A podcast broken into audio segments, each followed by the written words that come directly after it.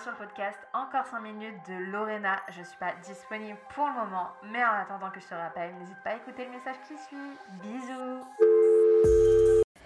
Je suis en pleine crise d'angoisse à l'heure à laquelle vous écoutez ce podcast. Je suis dans mon lit, on est dimanche 3 décembre et je ne peux rien faire. Je suis paralysée par la peur, mes angoisses, mon anxiété et mes pensées qui m'envahissent, qui font que bah, je suis allongée dans le lit à 15 heures et que je ne peux rien faire. Et ça, personne ne le sait parce que j'en parle pas en story. Je trouvais ça important d'évoquer ce thème dans un podcast parce que peu de personnes en parlent et c'est vrai qu'on va souvent montrer le positif de l'entrepreneuriat qui va être la liberté géographique et financière, le fait qu'on peut se lever à n'importe quelle heure et qu'on n'a pas de patron mais on a aussi le revers de la médaille, heureusement qui n'est pas là H24, mais qui est que surtout quand on est seul et qu'on débute, l'angoisse de ne pas savoir combien on aura à la fin du mois, l'angoisse d'investir dans des formations, dans des produits, dans des prestataires sans savoir si on pourra les payer, l'angoisse de voir que les autres ont que des réussites alors que c'est totalement faux. Et je trouve qu'on n'en parle pas assez, du coup j'en parle ici parce que je sais que beaucoup passent par là et vivent ça aussi. Et parce que ça me fait du bien d'en parler là sur le coup. Je sais pas si je publierai ce podcast, mais en tout cas, ça me fait du bien de parler et je sais que mon message pourra résonner d'une certaine manière. Je pense que l'entrepreneuriat n'est pas forcément fait pour tout le monde. Et là, je parle même pas des compétences parce que selon moi, les compétences, elles peuvent s'apprendre. Mais je parle vraiment du côté mindset.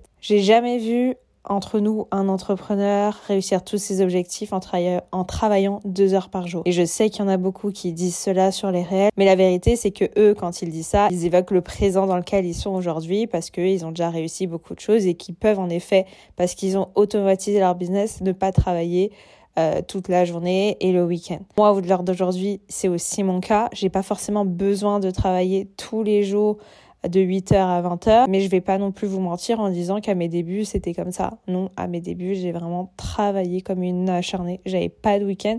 Et encore aujourd'hui, j'en ai pas vraiment. J'ai pas forcément de vacances non plus parce que c'est des sacrifices que j'ai choisi de faire. Et encore une fois, c'est ok de ne pas les faire, mais pour être cash avec vous, vous pourrez pas avoir des résultats incroyables sans bosser un minimum. Encore une fois, je trouve que peu de personnes parlent de ça et qu'on a l'impression que c'est facile. Et même moi, je dis que c'est facile. Alors en fait, pour moi, oui, c'est facile de publier sur les réseaux et de publier du contenu et même d'automatiser son business. Mais par contre, ce qui va être vraiment difficile, c'est pas tant de faire son business et de l'automatiser, c'est d'avoir un mental d'acier. Il faut vraiment être fort mentalement, surtout quand on est seul et qu'on n'est pas forcément entouré de gens qui sont entrepreneurs, ce qui a été mon cas à mes débuts. Aujourd'hui, j'ai pu sociabiliser et, euh, et bien m'entendre avec beaucoup d'entrepreneuses dans mon secteur, mais à mes débuts, j'avais clairement personne. Déjà, mes parents, ils étaient complètement à l'ouest. Ils me disaient, mais qu'est-ce que tu fais?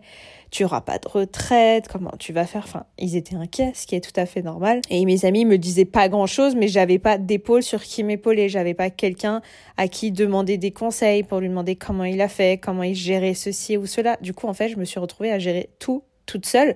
Et aujourd'hui, je gère encore tout toute seule. Et encore une fois, c'est pas le problème de gérer son business, c'est vraiment de gérer son mental. Et je vais pas vous mytho, moi aussi, ça m'arrive de me comparer, que ce soit à des Français ou des Américains. Et oui, je vais voir quelqu'un qui a réussi quelque chose ou qui est plus loin que moi et ça va me faire me sentir un peu mal et surtout, ça va m'angoisser. Après, je suis quelqu'un qui est plutôt compétitrice, donc c'est quelque chose qui me motive. Mais voilà, il y a des jours où euh, voir entre guillemets la réussite des autres peut heurter d'une certaine manière. Parce que pour mon cas, ça me stresse et augmente mes angoisses. J'ai l'impression que bah, je suis en retard, surtout quand je vois que ces personnes ont 22, euh, 23 ans. Enfin, ils sont méga jeunes. J'ai 10 ans de plus, j'ai 31 ans. Et du coup, je suis pas du tout dans ce truc où il faut réussir avant 30 ans, il faut avoir un, des enfants et un mariage parce que je n'ai rien de tout ça et je suis méga heureuse. Attention les gars, j'ai pas envie que vous pensiez que je suis déprimée, but c'est humain et normal de se sentir mal, d'être euh, angoissée, etc.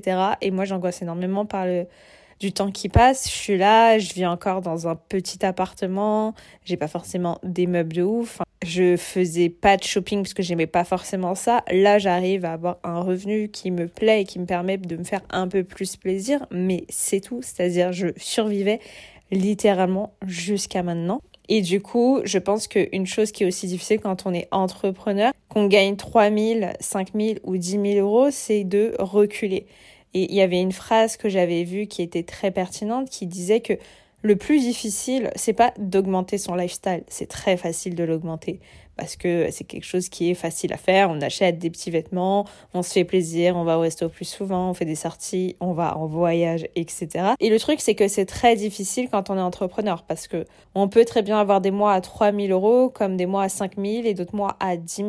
Et la plupart des entrepreneurs n'ont pas forcément des mois réguliers. Moi, je n'ai pas des mois réguliers, même si je suis dans une fourchette entre guillemets haute mais j'ai pas euh, des mois où j'ai tout le temps 10 000 ou 15 000 ou 20 000 euros pile poil.